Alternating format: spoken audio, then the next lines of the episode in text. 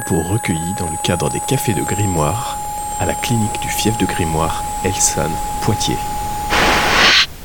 À travers le prisme du cancer du sein. Les médecines, euh, pas forcément alternatives, parce que c'est pas une médecine qui vient remplacer la médecine allopathique, mais les médecines complémentaires, on va dire, c'est quelque chose euh, que je connaissais déjà. Et en fait, j'ai intensifié euh, après l'annonce du diagnostic de cancer.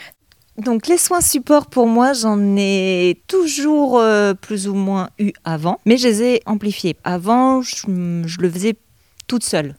C'était plutôt, il me faut quelque chose en plus, parce que euh, il était hors de question pour ma part d'arrêter euh, le- le- les soins, enfin la médecine allopathique, hein, parce que je savais que ça allait me soigner.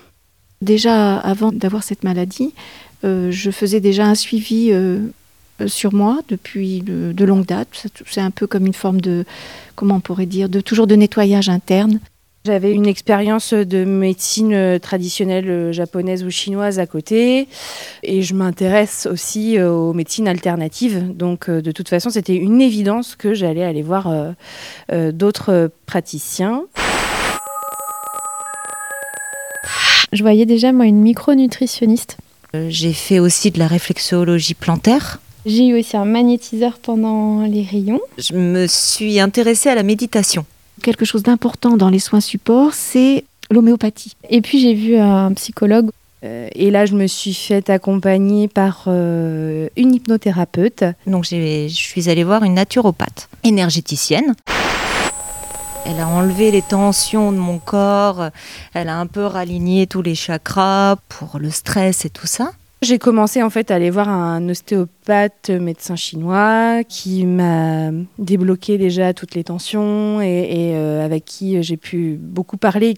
Elle m'a tout de suite parlé du jeûne. Là, le jeûne, pour limiter les effets secondaires de la chimio, c'est euh, la veille et le jour de la chimiothérapie, où on va beaucoup boire, on va pas manger euh, d'aliments solides, et on reprend après l'alimentation progressivement. Tous les deux jours, on a un kiné sous jet d'eau. C'est juste super quoi. Donc j'ai retrouvé une peau euh, du tonnerre. Elle m'a prescrit des micronutriments, notamment pour travailler tout ce qui est perméabilité euh, intestinale, tout ce qui a trait aux levures, euh, la vitamine D qui est super importante aussi parce qu'il y a des études qui montrent que ça pouvait prévenir euh, le processus euh, métastatique. On a pu parler de, de cette peur de la mort, par exemple, et des choses qui ressurgissent dans les relations avec les autres à ce moment-là. Et j'ai beaucoup travaillé avec lui la question de la mort, en fait, la peur de la mort. J'ai écrit un texte, et qui est un texte pour moi euh, fondateur, parce que après l'opération, c'était tellement douloureux, parce que bien sûr, objectivement, il fallait le faire, le sein sauve, mais ma question c'était que deviennent les seins des femmes quand ils sont sacrifiés, on peut dire ça comme ça, sur l'autel du cancer? Euh, bah, je suis passée aussi par, euh, par l'écriture. J'ai quand même euh, écrit, écrit tout, n'importe quoi. Ça m'a aidé. À la rentrée de septembre, je, je vais euh, faire des cours de yoga. Voilà, parce que c'est très bénéfique. J'ai été suivie euh, longuement pendant un an, un an et demi euh, par euh, ma. Et, euh, et que la natation, alors les mouvements dans l'eau, ça permet vraiment, vraiment, vraiment d'assouplir, d'étirer sans douleur. J'aime bien, on nous dit 30 minutes de marche pour un cancer du sein, puis un peu plus si c'est d'autres cancers. C'est rigolo ça. Je ne sais pas si c'est la durée qui compte, mais marcher, pratiquer une activité sportive, pour moi c'est un soin support.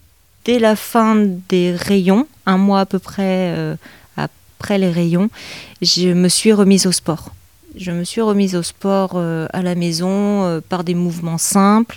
Quelque chose qui fait vraiment partie de mon quotidien, c'est la musique en fait. Quand j'arrivais sur scène avec mon foulard dans les cheveux ou ma tête rasée et en fait avec le sourire jusqu'aux oreilles parce que j'étais tellement bien, c'était mon soin bonheur. Je sais pas si je peux le nommer comme ça, mais J'ai été fatiguée, j'ai eu des effets secondaires bien sûr, mais je pense que clairement euh, j'en aurais eu beaucoup plus. Ce médecin-là, moi, m'a aidé euh, à hum, découvrir ce qu'était le jeûne et euh, ce jeûne-là m'a permis, euh, je pense, de me sentir moins nauséeuse.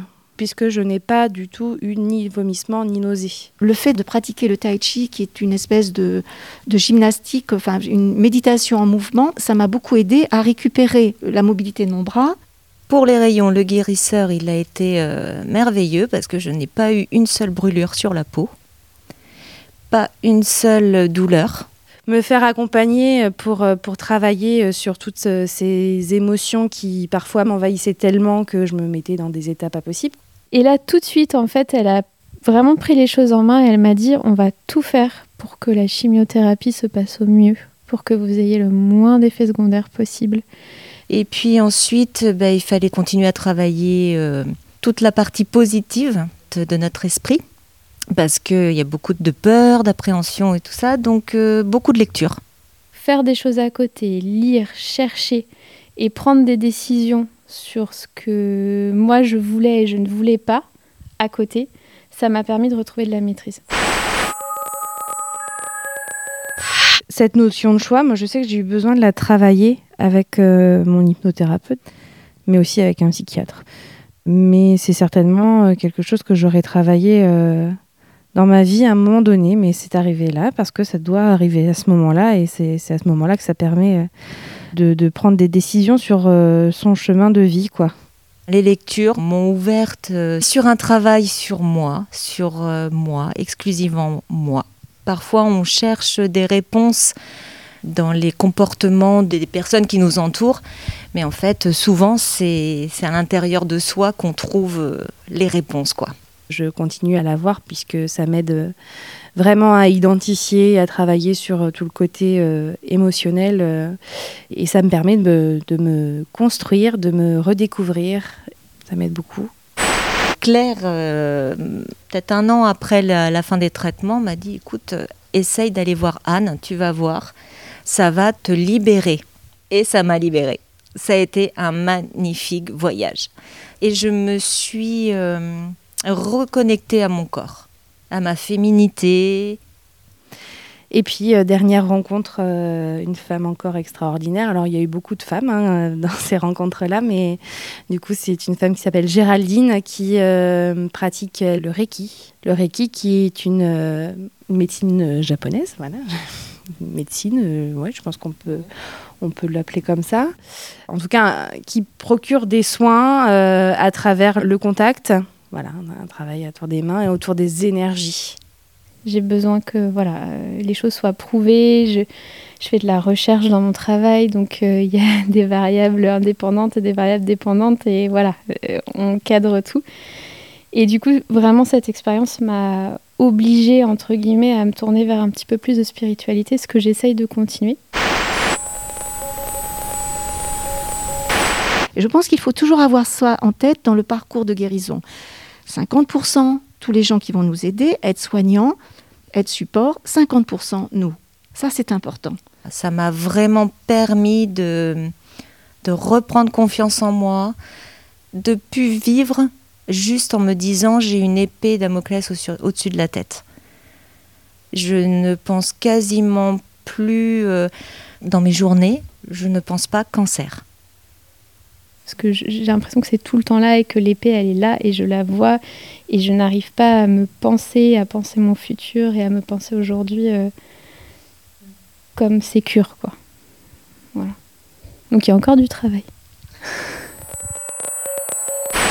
de principe, la médecine allopathique, quand c'est pas prouvé, quand on n'a pas euh, vraiment de certitude sur euh, comment est-ce que ça peut bien se rencontrer ou du moins créer des interactions, voilà, de principe, ils disent non, il faut éviter. Tout ça, c'est des choses qu'on ne voit pas, qu'on ne connaît pas, qui peuvent être euh, parfois mal perçues par les médecins. Et alors moi, la chance que j'ai eue, c'est que mon, enfin, notre oncologue euh, est très ouvert euh, avec ses techniques. Et le, lui, ce qu'il nous dit, c'est le principal, c'est que ça vous fasse du bien.